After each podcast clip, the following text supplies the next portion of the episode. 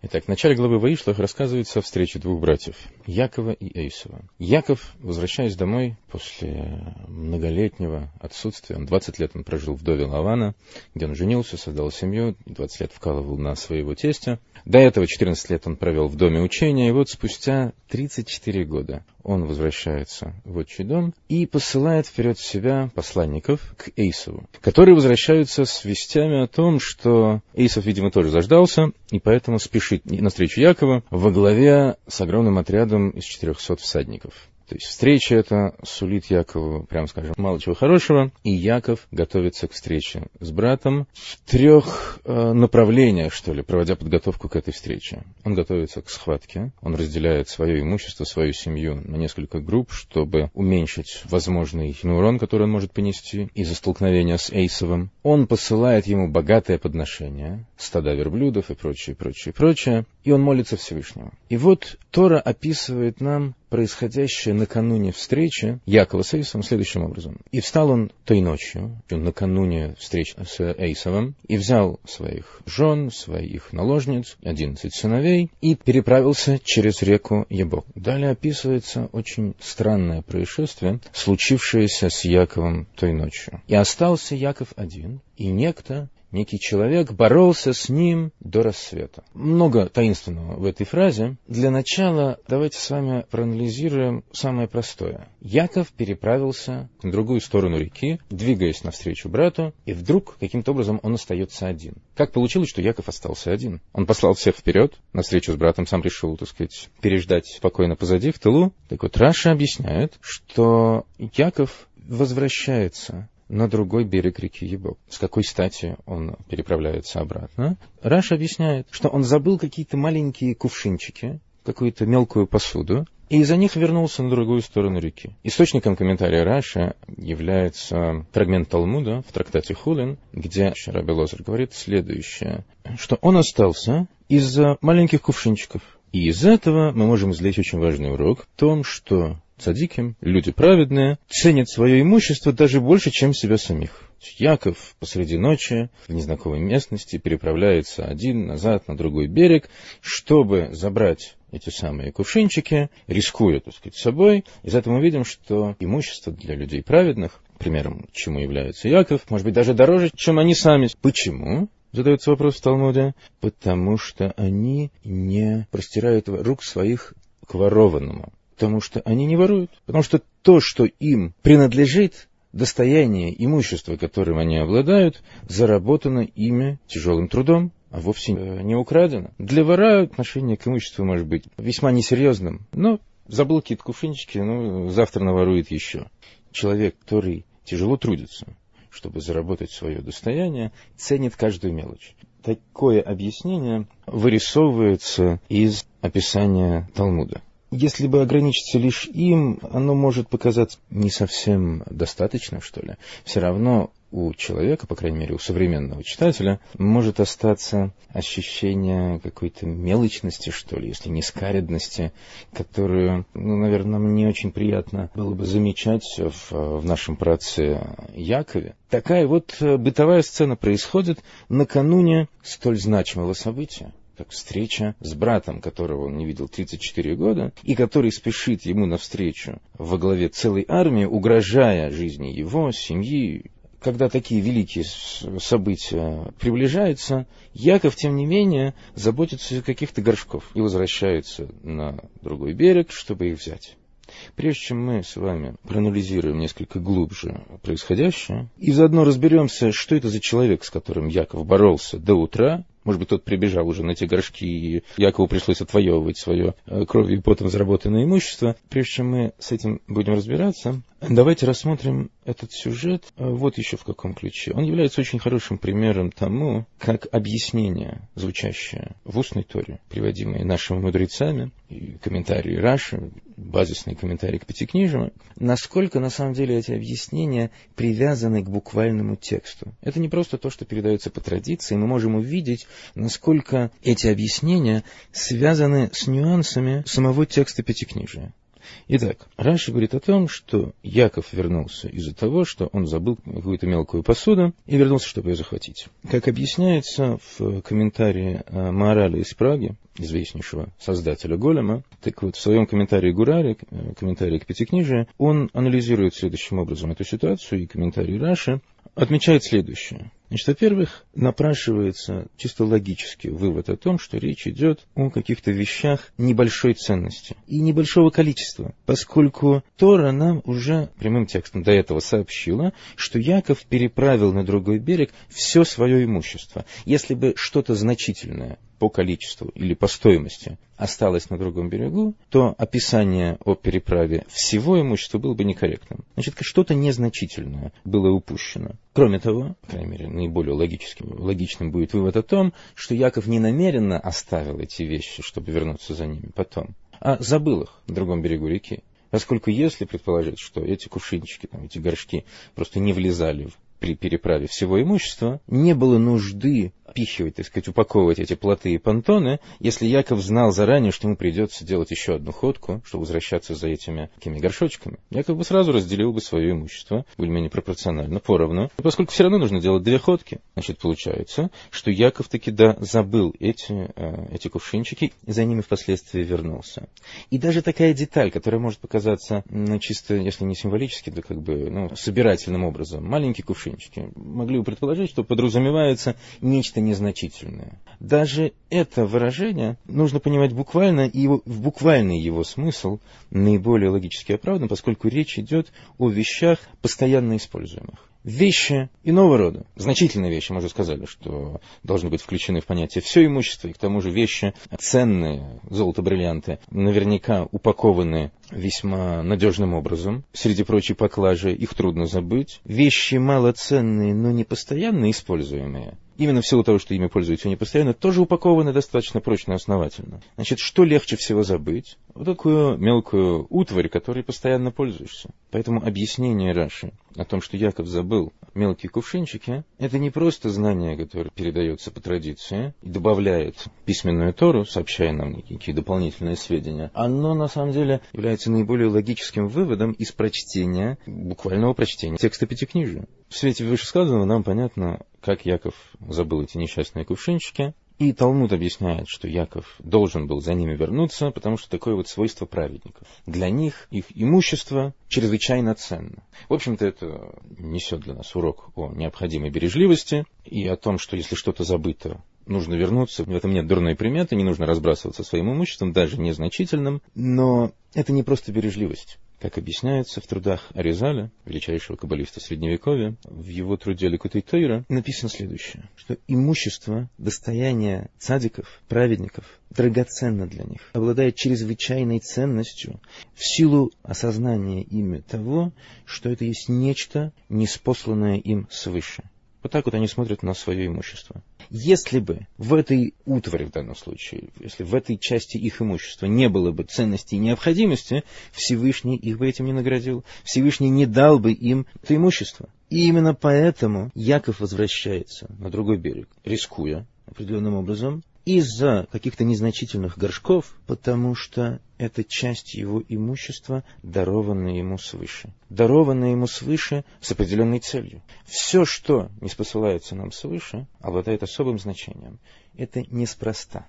Это дается нам для того, чтобы быть использованным при необходимости для исполнения нами той миссии, ради которой наша душа приходит в этот мир и ценность вещи не определяется исключительно ее денежной стоимостью. Для каждой вещи есть свое время. И в тот момент, когда эта вещь необходима, тогда проявляется ее истинная ценность. Мы даже в быту зачастую сталкиваемся с такими ситуациями, когда необходима какая-то мелочевка, какой-то шпиндель, какая-то какая мелочь, которую ты пару недель тому назад выбросил, думая, что она тебе никогда не понадобится. И вот сейчас возникает ситуация, когда во всем доме нет ничего более необходимого, чем эта вещь, которую ты пренебрег когда-то.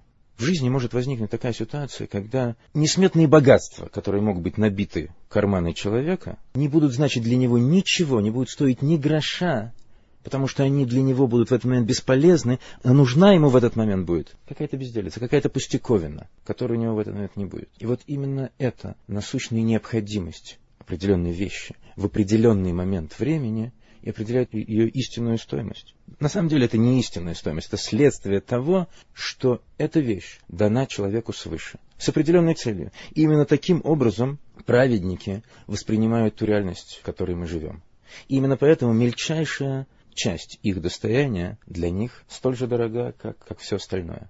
И в этом нет никакой ни мелочности, ни скаредности, потому что в скупости мы наших праотцов за диким заподозрить не можем. Тот же самый Яков, когда возникает необходимость, когда речь идет о том, что необходимо сделать, о некой вещи, понятия исключительной важности, он не считается ни с какими затратами. Потому что он навалил целые горы серебра и золота, заработанные им во время жизни у Лавана, с тем, чтобы заплатить Эйсову за свою часть, за свою дел в пещере Махпела, в семейном месте захоронения, на которое Эйсов, естественно, претендовал, поскольку он был его братом, он был его старшим братом. Так вот, Яков, чтобы выкупить у него этот удел, не считается ни с какими затратами, поскольку деньги — это ничто в сравнении с, со значимостью данной вещи. И для праведников значимость определяется не денежной стоимостью предметов, а совершенно иным критерием. И в свете этого критерия незначительная вещь, вот эта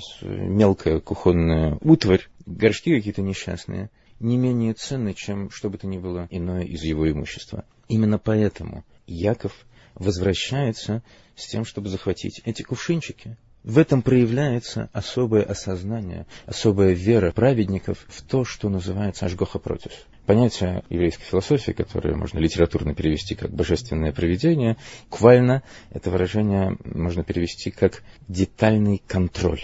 Идея о том, что Всевышний контролирует все, что происходит в этом мире. Мельчайшая вещь, самое незначительнейшее происшествие – которые случаются в этом мире, ничто не происходит без контроля свыше, ничто не происходит без высшего утверждения. Лист падает с дерева на землю на определенное место по плану свыше. Колебания травинок в поле. Эти воздушные колебания тоже обладают особой значимостью. Каждое из этих мельчайших событий является в некотором роде звенышком в длиннейшей цепи событий, соединяющих момент начала существования Вселенной, первый момент сотворения и конечный момент существования этого мира. Без этого происшествия цепь распадется. Каждое это мельчайшее происшествие обладает своей особой значимостью. Вспомните бабочку Рэя Брэдбери. И именно в силу осознания Яковом этой идеи Ашгоха Протис, он и возвращается на другой берег реки Ивок, чтобы захватить эти несчастные кувшинчики. Ну хорошо, вот Яков вернулся на другой берег и столкнулся с чем-то посерьезнее, чем э, забытые кувшинчики. И боролся с ним некто аж до рассвета. Этот некто вовсе не был э, каким-то бродягой, претендовавшим на забытые кувшинчики. Раши пишет в своем комментарии, это существо, с которым Яков вступает в схватку в ночь накануне своей встречи с Эйсавом, есть никто иной, как ангел-покровитель Эйсава. Именно с ним Яков борется до рассвета. В самих словах Торы мы можем увидеть явное указание на то, что это не просто человек, а ангел, ибо этот человек в конце схватки, будучи побежденным Яковом, дает Якову новое имя. Говорит следующее. «И сказал он ему, не Яков будет ныне называться имя твое, а Израиль, ибо ты боролся с божеством и с людьми и преодолел». Вот так вот. Это самое существо предъявляет красную корочку, вот оно я божество, высшая сила, ангел по-простому. И в знак того, что Яков был в состоянии преодолеть такого рода испытания, боролся и с людьми, с Лаваном, в доме которого он, он жил, который, э, когда Яков покинул его дом, замыслил уничтожить и Якова, и все, что с ним. Схватка с Аисовым предстоит Якову, встреча с Аисовым, в он, в он тоже должен э, одержать верх и давнишней давности история э, с тем же братом в отчим доме. И вот сейчас Яков вступает в схватку ни с кем иным, как с высшей силой, с ангелом-покровителем Эйсова, и его ему тоже удается побороть. В знак особых сил, дарованных Якову, это высшее существо объявляет новое имя Якова – Израиль. В этом значение этого имени – богоборец. И Яков понимает, что это не просто ангел, что с ним накануне его встречи с Эйсовым борется сам ангел Эйсова. Именно поэтому в завершение схватки он просит этого ангела благословить его. Просит очень непростым выражением. И он сказал, взмолился этот ангел, отпусти меня, уже солнце взошло. И он ему сказал, Яков отвечает ангелу, я отпущу тебя только если ты благословишь меня. Вот это слово «благословишь меня», оно написано в странной форме. Раша комментирует его следующим образом. «Подтверди мне те благословения, которыми меня благословил Отец, на которые претендует Эйсов». То есть Яков требует от ангела утвердить те благословения, которые Ицхак, его отец, которые он изначально намеревался вручить Эйсову, но которые получает Яков, предотвращая катастрофу вселенского масштаба, то, ради чего Якову приходится изменить своей натуре, ибо Тора называет его человеком простым, бесхитростным, человеком учения. Якову приходится пойти на хитрость, чтобы получить эти благословения. То есть все равно это остается в рамках его основной сути, которая обозначается термином «эмес», истина, поскольку истина заключается в том, что эти благословения должен получить Яков. Сила, свет этого благословения может достичь Эйсова лишь опосредованно, через воздействие на него Якова, который напрямую получает это благословение. Получение Эйсовым этих благословений чрезвычайно опасно, но все равно на уровне поверхностном мы видим, что Якову приходится пойти на хитрость по совету матери, чтобы получить эти благословения. И это идет наперекор его собственной природе, поскольку по природе своей он является человеком прямым и бесхитростным, исключительно в силу важности этих благословений. Эйсов из-за этого пылает ненавистью к Якову. И, в данный момент Яков, схватившийся с ангелом Эйсова, требует подтвердить эти благословения этот смысл можем увидеть в самом тексте Пятикнижия, поскольку слово, которое, которое здесь используется, это не просто «бархейни», «благослови меня», а слово, использующее форму прошедшего времени. То есть не просто «дай мне благословение», а подтверди те благословения, которые уже прозвучали. В этом сущность требования Якова к ангелу Эйсова. Уже из этого мы можем с вами понять исключительную значимость этой схватки. Действительно идет борьба не на жизнь, а на смерть. Но этим сущность этой схватки не исчерпывается. Это не просто борьба за обладание единожды данными Якову благословениями. Особая значимость этой борьбы, этой схватки описывается в Талмуде в выражениях аллегорических, истолковывающих э, тот глагол, который используется для обозначения этой схватки, и боролся с ним человек, этот, глагол боролся, он, он на самом деле, его, его корень тот же, что и в слове пыль поскольку люди, когда толкаются, когда борются, поднимают вокруг себя клубы пыли. Так вот, в Талмуде написано, что этот столб пыли, поднявшийся от схватки Якова с ангелом Эйсова, поднялся до небес и достиг самого престола славы Всевышнего.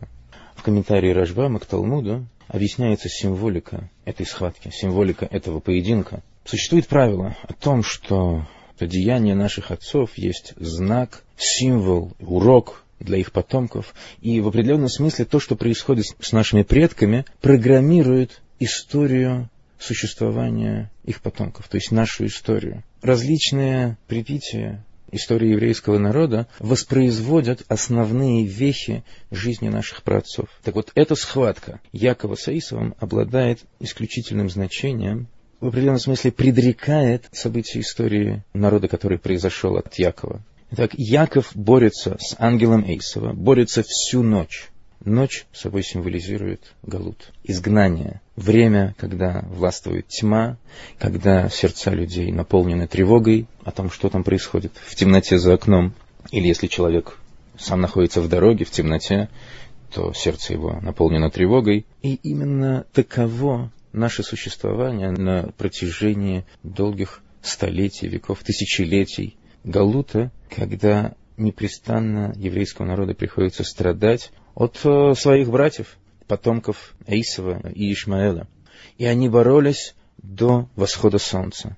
Эта борьба, это противостояние, это тяжелое для потомков Якова. Жизнь будет продолжаться до восхода солнца, до того момента, когда наступит эра прихода Машиаха. Кроме того, Борьба Якова с Эйсовым, в которой он побеждает этого ангела, стоит самому Якову хромоты. Написано в Торе, что увидел он, увидел соперник Якова, что не может его одолеть, и поразил его сустав бедра. И сместилось его бедро, сместился его сустав бедра. Это тоже предрекает тяжелый урон, который потомки Эйсова будут наносить народу Якова, народу Израиля. Бедро, на самом деле, символизирует собой потомство. В священном языке потомство обозначается такой вот идиомой яйцей холодцев, что буквально означает как бы вышедшее из бедра его. И то, что происходит во время схватки с ангелом Эйсова, смещение, некое отторжение сустава бедра Якова указывает на то, что потомки Эйсова будут стараться искоренить потомство Якова. В определенный момент это может им почти удастся. Так пишет Рашба. Много-много столетий тому назад. Кроме того, в отношении детали, звучащей в Талмуде о том, что пыль, которую поднимали борящиеся Яков и ангел, поднялась аж, аж до небес, достигла престола славы, эта деталь описания выражает мысль о том, что противоборство Якова и Исава будет затрагивать самые сущностные, самые фундаментальные аспекты веры во Всевышнего. Для самого Ражба особой актуальностью было злободневное для него то, что евреев э, в то время постоянно склоняли к богословским диспутам с христианами. Кроме того, он пишет, что эта деталь опять-таки символизирует то, что борьба продолжится до тех времен, которые предрекаются в книге пророка Даниэля когда слава Всевышнего раскроется в этом мире до прихода Машииха. Вот настолько значим был поединок Якова с ангелом Эйсова. Но что привело его, вот непосредственно, что явилось причиной этого поединка, что привело его вот на татаме борьбы с ангелом Эйсова? Какие-то несчастные горшочки, оставленные позади. И за них он возвращается и находит вот на этом месте, где он забыл эту мелочевку, он встречает ангела Эйсова, с которым вступает в борьбу, столь значимая. Все это потому, что на самом деле в этой схватке сходятся два мировоззрения, два абсолютно противоположных мировоззрения. Яков возвращается на другой берег реки Ебок в силу своей веры, в силу осознания того, что все в этом мире происходит по воле Всевышнего. И любая мелочь значима. Любое самое, что ни на есть незначительное событие, является значимым звеном в цепи всех происшествий, соединяющих начало мира с его окончанием. И все, что есть у меня, это все дано мне свыше и потому одинаково ценно. Эйсов является собой пример совершенно иного мировоззрения. Нет понятия Ашгоха протис. Контроль свыше, божественное проведение. То, что есть у меня, это мое. Это заработано мною, моим, так сказать, потом, кровью, моими средствами, так сказать. Я хозяин своей жизни вот это то мировоззрение, которое олицетворяет собой эйсов, с духовной высшей сущностью которого, ангелом-покровителем которого Яков вступает в схватку. И именно поэтому пыль, которая поднимается этой схваткой, достигает самого престола славы Творца, потому что здесь сталкиваются, входят в столкновение, в борьбу два абсолютно противоположных взгляда на мир, на существование мира и на веру в то, что все в этом мире принадлежит Творцу. И этот поединок столь важный, столь значимый, который в определенной мере является символом, знаком для развития всей истории того народа, который произошел от Якова, Память о нем оказывается запечатленной, в том числе и в нашей традиции, в нашей практике служения Всевышнему, исполнения законов, ибо в память об этом нам был дан особый закон. Схватка эта стоила Якову хромоты. Как мы уже об этом упомянули, ангел поразил его бедро, и в память об этом, как об этом написано в Торе, Поэтому сыны Израиля до настоящего дня не едят седалищного нерва, по-еврейски гидоноша, который у сустава бедра, потому что поразил тот, ангел Эйсова, седалищный нерв Якова. Как пишет уже цитировавшийся нами Рашбам, эта заповедь является своего рода памятью для нас, потомков Якова, памятью о том чуде, которое было совершено для нашего праотца Якова, о чуде победы его над ангелом покровителем Эйсова. Его победа над ангелом Эйсова является залогом нашего сохранения, нашей сохранности на протяжении всех этих затянувшихся веков изгнания, когда мы живем под властью народов-потомков Эйсова. В память об этом чуде, явленном нашему праотцу, чуде, которое дает нам жизненность и сохранность, мы соблюдаем этот закон. В одном из комментариев это уподобляется, ну, например, тому, что мы постимся в определенные дни в память о тех чудесах, знамениях, которые были явлены нашим праотцам, спасенным в те или иные моменты нашей истории Всевышним от, от всякого рода угроз. А вообще-то надо заметить, что наша история изобилует такого рода примерами чудесного спасения от э, даже тотального уничтожения. У нас есть несколько праздников, посвященных как раз такому вот спасению. Праздник Пейсах, праздник исхода из Египта, праздник Пурим, праздник Ханука. Но если мы сопоставим эти праздники и то, как мы их отмечаем, с этим законом о нерве, то у нас может возникнуть легкое недоумение. То есть обычно идея еврейского праздника в шутливой форме формулируется следующим образом. Они хотели нас убить, Всевышний нас спас, пошли за стол. Мы обычно отмечаем чудесное спасение радостной пирушкой, праздничным застольем, а вовсе не воздержанием от пищи в силу особой значимости данного процесса, о коем мы сейчас говорить не будем. Почему бы нам победу Якова над ангелом не отмечать точно так же? Выпить, закусить, сказать лыхаем за здоровье еврейского народа, за его благополучие и помянуть добрым словом нашего праотца Якова и Всевышнего, который спас его от рук ангела Эйсова. Довольно странно, что памятью об этом чудесном избавлении является заповедь, запрещающая употребление в пище какой-то ну, несчастной э, части животного, в общем-то мелочи. Хотя, согласно обычаю ашкенадских евреев, мы сейчас не занимаемся при забое скота извлечением этого нерва, поскольку эта вещь э, довольно сложная, кропотливая, поэтому вся задняя часть животного обычно продается не евреям. В сефарских общинах они, тем не менее, это практикуют. Это довольно сложная работа, извлечение запрещенных жил, вен и вот такого, такого рода нервов и жира их покрывающего из тела животных. Эта специальность называется минакер. Но, тем не менее, может быть, для минакеров, для профессионалов действительно это является очень значимым напоминанием о победе Якова. И всякий раз копаясь в животном, извлекая этот нерв, они э, наверняка очень значимо осознают то, что произошло в свое время с Яковом. Но мы, когда отправляемся в магазин, покупаем кошерное мясо, в котором заведомо нет этих запрещенных ингредиентов, мы как бы об этом, может быть, и не думаем. Да кроме того, сам этот инцидент с смещением бедра, он тоже в общем-то, является довольно незначительной деталью этой схватки, схватки глобального значения. Это, конечно, не, не синяк под глазом, но, в общем-то, в драке может быть и похуже. Почему именно эта деталь малозначительная в сопоставлении с масштабом существенности этого происшествия, почему именно она выделяется как повод для того, чтобы вспомнить об этой схватке с ангелом? Очень интересное объяснение приводится в одной из бесед Любавического Рэба, объяснение, в свете которого все детали этой истории, уже звучавшие сегодня, встают на свои места, образуя цельную картину. Идея этого объяснения опять-таки соотносится с концепцией Ашгоха Протис. Детальный контроль. Вера в божественное проведение, в то, что Всевышний контролирует все, что происходит в этом мире. То, что все, даже самая незначительная мелочь, обладает своей значимостью. Так вот, когда мы говорим об этой концепции в терминах общих, то при том, что, безусловно, каждая мелочь обладает своей значимостью, тем не менее, когда мы говорим о мелочи, то эта значимость может быть масштаба мелкого в сравнении со значимостью иных происшествий. Скажем, падение листа с дерева на травку, конечно, является событием в цепи, в веренице происшествий от начала времен до, до конца, но менее значимым, нежели, скажем, падение какой-нибудь коронованной особы на паркет дворцовый или с лошади.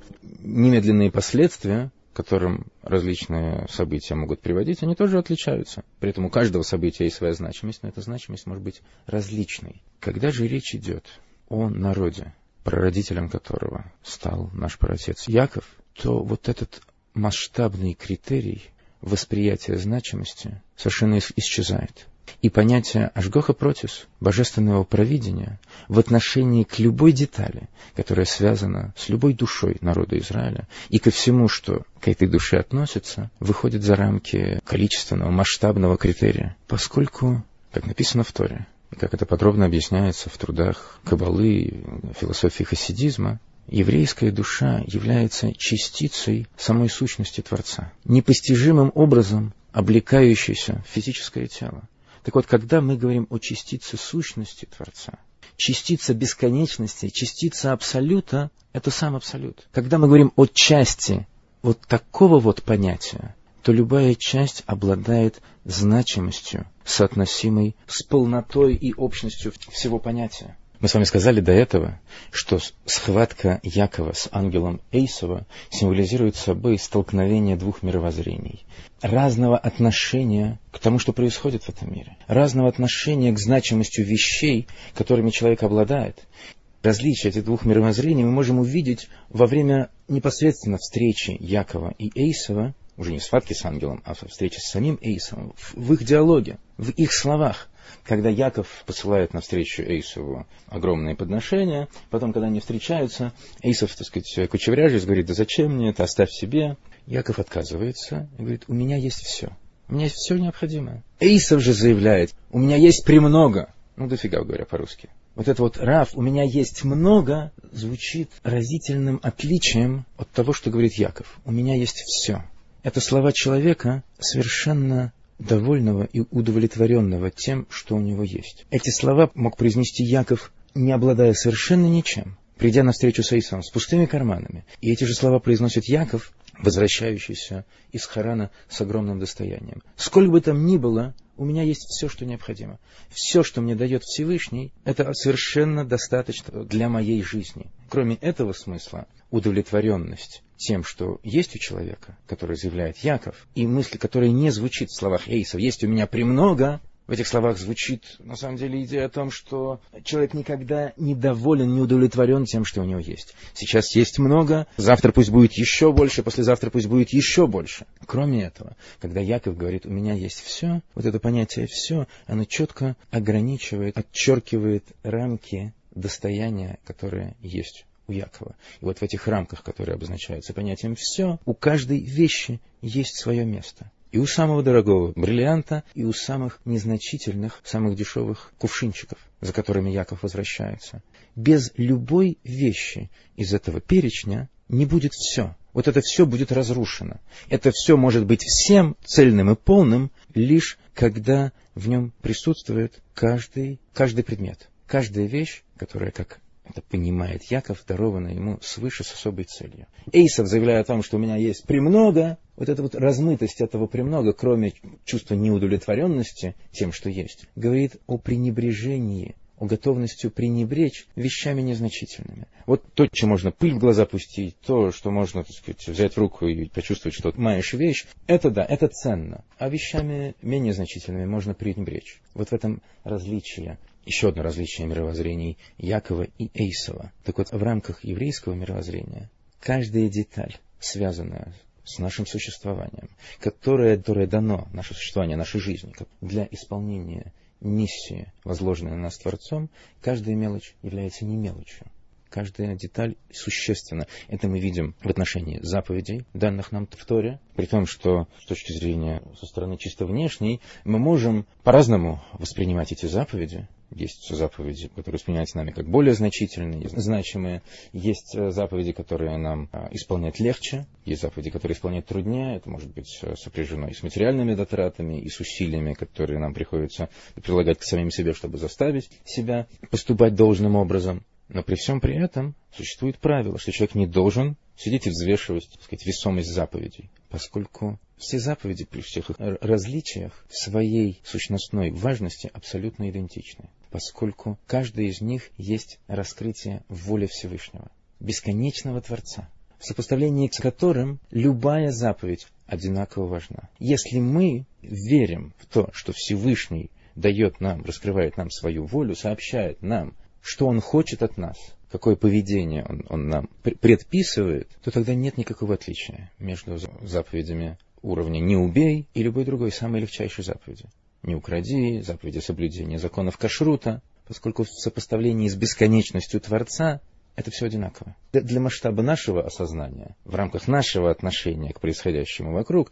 есть существенная разница между «не убей», «не укради» и всем прочим. Но когда мы говорим о сопоставлении этого с бесконечностью, это все либо одинаково нерелевантно, либо одинаково значимо. Коль скоро мы говорим о том, что Всевышний э, дает нам свой закон, каждый аспект этого закона одинаково значим, поскольку каждый из этих заповедей является раскрытием его воли. И то же самое в отношении душ народа Израиля. Являясь частицей самой сущности Творца, частицей бесконечности, каждый из этих аспектов бесконечности включает в себя весь абсолют. Каждая душа народа Израиля в определенном смысле идентична, равна по своей значимости всему народу. И именно в силу этого существует, например, такой закон, что если общине угрожает смертельная опасность, скажем, если город осажден бандитами, крестоносцами какими-то, которые требуют выдать им одного человека, и тогда вся община спасется, а если нет, то все будут убиты, то по закону община не имеет права это делать, поскольку каждый из них идентичен всей общине в целом. Поэтому сказано, что каждый спасающий душу в Израиле все равно, что спасает целый мир. Потому что каждая божественная душа включает в себя целый мир. И именно об этом, именно об этой идее вселенской значимости напоминает нам закон о гид-аноше, закон, запрещающий употребление в пищу седалищного нерва. Именно поэтому незначительная деталь схватки Якова с ангелом была выбрана для того, чтобы стать знаком, напоминающим об этой схватке. Схватке, которая раскрывает сущность мировоззрения Якова, сущность мировоззрения Торы и сущность бесконечной души Израиля.